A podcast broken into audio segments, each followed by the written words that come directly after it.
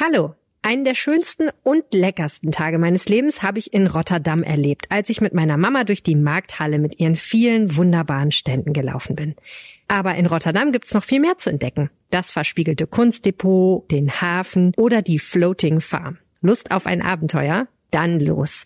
Mit etwas Glück kommt ihr für weniger als 19 Euro pro Person schnell und bequem mit der Bahn in die Niederlande. Also, jetzt buchen auf bahn.de slash Niederlande. Und dann Aufwacher Podcast hören. Der Tankrabatt ist gescheitert und zwar auf allen Ebenen. Und deshalb ähm, werden wir nach drei Monaten feststellen, das war doch rechter Unsinn und äh, für eine breite Entlastung der Bevölkerung hat er gar nicht funktioniert. Energiepolitik muss hier ganz anders aufgestellt werden. Die Spritpreise in NRW bleiben hoch und das, obwohl seit knapp einer Woche der sogenannte Tankrabatt gilt. Wie kann das sein und wie soll das weitergehen? Darüber sprechen wir heute. Bonn Aufwacher. News aus Bonn und der Region, NRW und dem Rest der Welt. Mit Paula Rösler. Hallo, schön, dass ihr zuhört. Und auch bei unserem zweiten Thema heute geht es um hohe Preise und zwar um Immobilienpreise. Und noch ein Hinweis auf unsere nächste Ausgabe von Frag mich alles im Aufwacher Podcast. Da sprechen wir mit Dominique Freitag aus Hünxe über das Leben im Rollstuhl. Schickt uns gerne vorab eure Fragen an aufwacher@rheinische-post.de. Und die Antworten hört ihr dann in der Aufwache-Ausgabe vom Samstag, den 11. Juni. Los geht's jetzt, aber erstmal mit den Nachrichten aus Bonn. In Bonn gibt es den ersten bestätigten Fall von Affenpocken. Das teilte die Stadt am Montag mit. Demnach war das positive Ergebnis der Untersuchung dem Gesundheitsamt am Samstagabend übermittelt worden. Die betroffene Person sei von einer Auslandsreise zurückgekehrt. Sie hatte sich aufgrund von Symptomen am Donnerstag an ein Krankenhaus in Bonn gewandt, heißt es in der Mitteilung. Die virologische Untersuchung auf Orthopox-Viren war schließlich positiv, weil die Person sich bereits seit dem Beginn ihrer Symptome häuslich isoliert hatte, seien keine engen Kontaktpersonen bekannt. Das Gesundheitsamt stehe in täglichem Kontakt mit der Person, es gehe ihr soweit gut, heißt es. Nähere Angaben zu der Person machte die Stadt aus Datenschutzgründen nicht. Die Beatsteaks sind der Secret Headliner beim Green Juice Festival Ende Juli in Beul. Das teilte der Veranstalter nun mit. Die Berliner Band tritt demnach am ersten Festivaltag am Donnerstag, den 28. Juli, im Park Neuwillig auf. Veranstalter Julian Reininger sagt, mit den Beatsteaks bekomme das Green Juice Festival in diesem Jahr seine wohl bisher größte Band. Die Veranstalter hatten bereits Ende April einen geheimen Headliner angekündigt, den Namen aber erst diesen Montag bekannt gegeben. Für die Beatsteaks ist das Festival der erste Auftritt auf einer Bonner Open-Air-Bühne seit 20 Jahren. 2002 spielten sie bei der Jubiläumsausgabe des Festivals Rheinkultur in der Rheinaue. Zum Green Juice Festival werden bis zu 7500 Besucher pro Tag erwartet. Die Wiedereröffnung der Beethovenhalle in Bonn wird sich noch weiter verzögern. Noch im Februar war bei der Stadt Bonn von einer Übergabe im Dezember 2024 die Rede. Jetzt geht das städtische Gebäudemanagement Bonn von April 2025 aus wie einer vertraulichen Beschlussvorlage für den Rat zu entnehmen ist. Auch dieser Terminplan sei, Zitat, volatil, warnt das städtische Gebäudemanagement. Die Gesamtkostenprognose steigt zudem erneut um mehrere Millionen auf jetzt 194,6 Millionen Euro. Es müsse aber bereits heute davon ausgegangen werden, dass sich diese Zahl weiter erhöhe, heißt es. Gravierende Probleme des Modernisierungsprojekts seien ungelöst, Lieferschwierigkeiten sowie Preiserhöhungen infolge des Ukraine-Kriegs verschärfen außerdem die Lage. Das waren die Meldungen aus Bonn. Seit knapp einer Woche gilt der Tankrabatt für insgesamt drei Monate bis Ende August.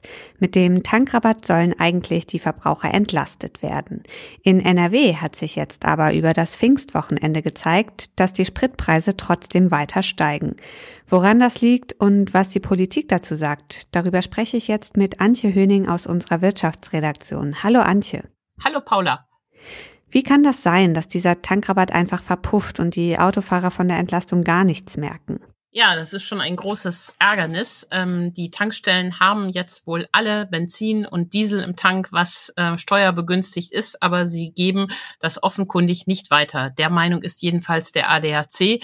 Und der Sprecher sagte uns gestern, offenbar wurde die Pfingstreisewelle noch einmal genutzt, um die Preise auf Kosten der Verbraucher auf einem hohen Niveau zu belassen. Und deswegen gab es eben in NRW wieder viele Tankstellen, die deutlich über zwei Euro verlangt haben, sowohl für Super E10 als auch vor allem für Diesel. Und äh, das war ja eigentlich ganz anders zu erwarten, wenn der Tankrabatt vollständig weitergegeben worden wäre. Wie viel günstiger hätte es denn für die Verbraucher eigentlich sein sollen?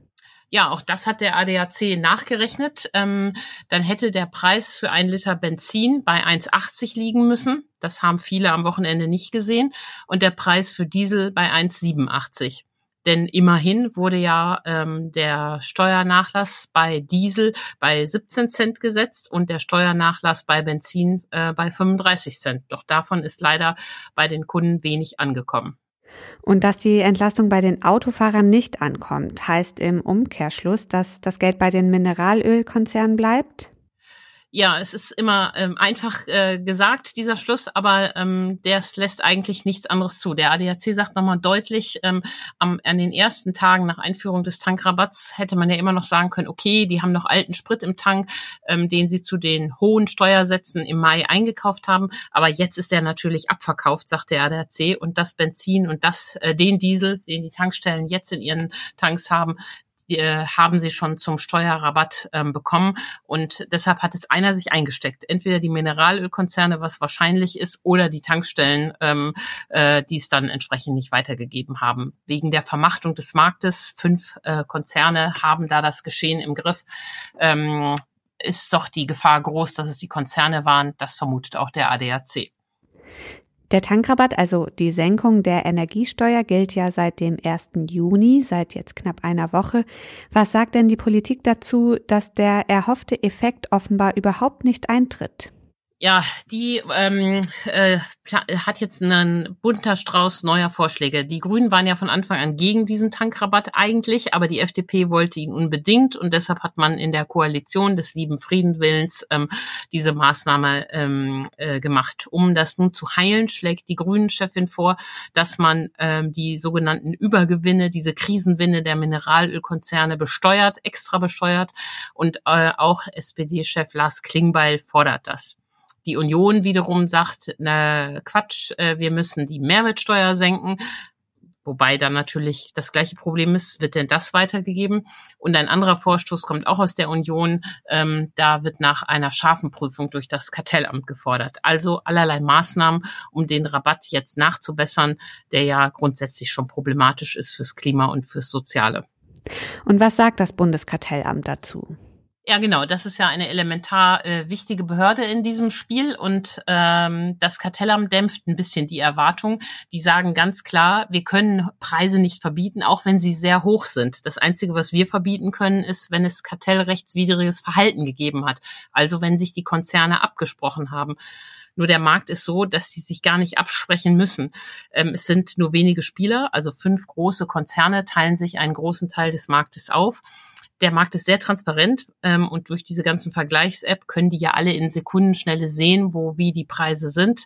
Ähm, und das macht es ihnen eben so leicht, äh, die ähm, hohen Preise durchzusetzen. Naja, und dann sind die Verbraucher auch wenig elastisch, äh, wie die Ökonomen sagen. Äh, wer tanken muss, tankt und noch ähm, haben eben viel zu wenige nach Alternativen geschaut, was ja bedeuten würde, dass die Nachfrage insgesamt sinkt. Also das Kartellamt ähm, äh, ist auch nicht begeistert von diesem Markt und guckt sich das genau an. Die haben im April schon eine spezielle Untersuchung eingeleitet, um zu gucken, was bleibt da vor allen Dingen bei Raffinerie und Großhandel wie hängen und was machen die. Da darf man drauf gespannt sein. Aber dass die jetzt mit einem Federstrich sagen, Preise ab zwei Euro gibt es nicht, das ist eine vollkommen naive Hoffnung. Das können die nicht und das sollen die auch nicht. Wie schätzt du das ein, Antje? Ist der Tankrabatt gescheitert? Ja, der Tankrabatt ist gescheitert und zwar auf allen Ebenen. Er ist klimapolitisch gescheitert. Wenn er funktionieren würde, würde er den Anreiz erhöhen, viel Benzin zu verbrauchen. Er ist sozialpolitisch gescheitert, weil er ähm, belohnt die Wohlhabenden ähm, und mit den großen Tanks, mit den Autos mit den großen Tanks und hilft nicht gezielt den Bedürftigen. Und äh, zu allem Überfluss äh, funktioniert er ja noch nicht mal äh, richtig. Ähm, die Entlastung kommt überhaupt nicht an. Und deshalb ähm, werden wir nach drei Monaten feststellen, das war doch rechter Unsinn und äh, für eine breite Entlastung der Bevölkerung ähm, äh, hat er gar nicht funktioniert. Energiepolitik muss hier ganz anders aufgestellt werden. Der Tankrabatt ist gescheitert, sagt Antje Höning aus unserer Wirtschaftsredaktion. Danke, Antje, für die Infos und deine Einschätzung. Vielen Dank, Paula. Weitere Hintergründe zum Thema Tankrabatt und einen Kommentar von Antje findet ihr auf rp-online. Den Link packe ich euch in die Show Notes. Ich habe es ja schon angekündigt, wir bleiben bei hohen Preisen. Wer aktuell eine neue Wohnung sucht oder vielleicht ein Haus kaufen möchte, der ist mitunter schon am Rande der Verzweiflung. Wenn man überhaupt etwas auf dem Markt findet, ist es oft nicht bezahlbar. In der Rheinischen Post haben wir aktuell den Themenschwerpunkt Bauen, Kaufen, Wohnen und geben da Tipps, wie das mit dem Eigenheim doch noch klappen kann. Michael Höhing aus dem Aufwacherteam ist da. Hallo Michael. Ja, hallo Paula. Warum ist das überhaupt so schwierig, die richtige Wohnung oder das richtige Haus zu finden?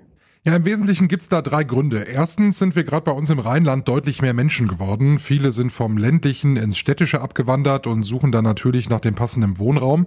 Auch viele Fachkräfte aus unseren Nachbarländern sind jetzt in NRW und wollen schön leben natürlich. Und deshalb sind freie Wohnungen und Häuser so hart umkämpft. Jetzt sind die Preise natürlich auch noch recht saftig. Das liegt eben an der hohen Nachfrage. Es findet sich immer jemand, der das zahlt. Und wir alle haben in den vergangenen Jahren auch durch die steigenden Löhne natürlich profitiert. Schauen wir uns mal die Situation noch bei den Häusern an. Wir hatten eben sehr lange niedrige Zinsen und da konnten sich auch mehr Menschen ein eigenes Haus leisten, die das vorher nicht konnten. Das alles hat zu dieser sehr schwierigen Lage auf dem Immobilienmarkt geführt. Jetzt steigen die Zinsen ja langsam. Entspannt sich damit auch die Lage auf dem Immobilienmarkt? Ja, das kommt ein bisschen auf die Region an. In einigen Orten im Rheinland wird es sicherlich etwas Entspannung geben. Durch die aktuelle Inflation werde aber auch der Immobilienmarkt reagieren müssen. Das sagt der Immobilienexperte Michael Vogtländer in der RP. Er rechnet damit, dass die Preise stagnieren, also auf diesem Level jetzt erstmal bleiben. Denn wir bekommen für unser Geld ja aktuell nicht mehr so viel wie noch vor einem Jahr. Das senkt die Nachfrage nach Häusern und Wohnungen. Wenn das aber überstanden ist, vermutlich 2024, dann gehen die Preise auch wohl wieder hoch, zumindest in den teuren Gegenden. Die Preisunterschiede sind ja wirklich groß. Ja, teuer ist zum Beispiel Düsseldorf. Wir können ja mal ein paar Zahlen nennen. Bei einer Bestandsimmobilie, da liegt der Preis pro Quadratmeter bei 5.037 Euro bei einer Wohnung, bei einem Einfamilienhaus bei 5.776 und wer einen Neubau haben möchte, der zahlt 6.240 Euro pro Quadratmeter. In Remscheid zum Beispiel, da ist das deutlich günstiger. Da kostet der Quadratmeter Wohnung 2131 im Altbau und beim Einfamilienhaus 3285 Euro. Da sieht man also die deutlichen Unterschiede und es ist eigentlich auch so. Düsseldorf hat die höchsten Preise und wenn man sich dann das Umland mal als so Ringe vorstellt, dann wird das nach außen hin immer günstiger. Wobei eben für viele die Preise auch im Rheinkreis Neuss, in Mönchengladbach, Krefeld inzwischen einfach auch zu hoch sind. Lohnt sich das bei diesen hohen Preisen denn überhaupt noch? Ja, das lohnt sich für dich dann, wenn du selbst ein bisschen Geld mitbringst. Wer kauft jetzt aktuell? Es sind eigentlich die, die selbst ein bisschen was gespart haben. Ein bisschen mehr vielleicht auch. Die geerbt haben. Die Geld als Schenkung erhalten haben. Also möglichst viel aus der eigenen Tasche zahlen können. Dadurch, dass die Zinsen angezogen haben, sind die, die alles voll finanzieren müssen, eigentlich raus. Für die lohnt sich das nicht mehr, weil die monatliche Belastung zu hoch ist und es dann fürs Leben nicht mehr reicht. Das zeigt sich auch bei einem Vergleich der Einkommen. Also vergleichen wir mal Düsseldorf mit Duisburg. In Düsseldorf, da liegt das Nettoeinkommen bei durchschnittlich 26.909 Euro. Das sind 4,8 Prozent mehr als noch vor vier Jahren. In Duisburg liegt das durchschnittliche Nettoeinkommen bei 17.756 Euro. Das sind 34 Prozent weniger als die Düsseldorfer. Zwar verdienen die Duisburger im Schnitt am wenigsten, aber die Immobilienpreise bei ihnen in der Stadt sind nicht die geringsten. Aber Städte wie Duisburg, auch Solingen und der Kreis 4 sind, die profitieren eben von einer enormen Nachfrage in Düsseldorf und von Düsseldorfern. Viele ziehen dann in den besagten Speckgürtel und deshalb steigen natürlich die Preise im Umland. Wo bekommt man denn überhaupt noch eine Wohnung oder ein Haus? Ja, das ist das Schwierige. Es gibt für jede Stadt einen errechneten Bedarf an Immobilien. Schaut man sich die Zahlen mal an, dann kommen Städte wie Krefeld und äh, auch Mönchengladbach auf 55 bis 66 Prozent, wo der Bedarf gedeckt ist. Da muss also noch ein bisschen was gebaut werden, um dann auf die 100 Prozent zu kommen. Und jetzt kommen wir wieder nach Remscheid, weil sich das hier so gut äh, darstellen lässt. Hier hat die Stadt den Bedarf fast doppelt erfüllt. 182 Prozent. Also da ist mehr frei, als gebraucht wird.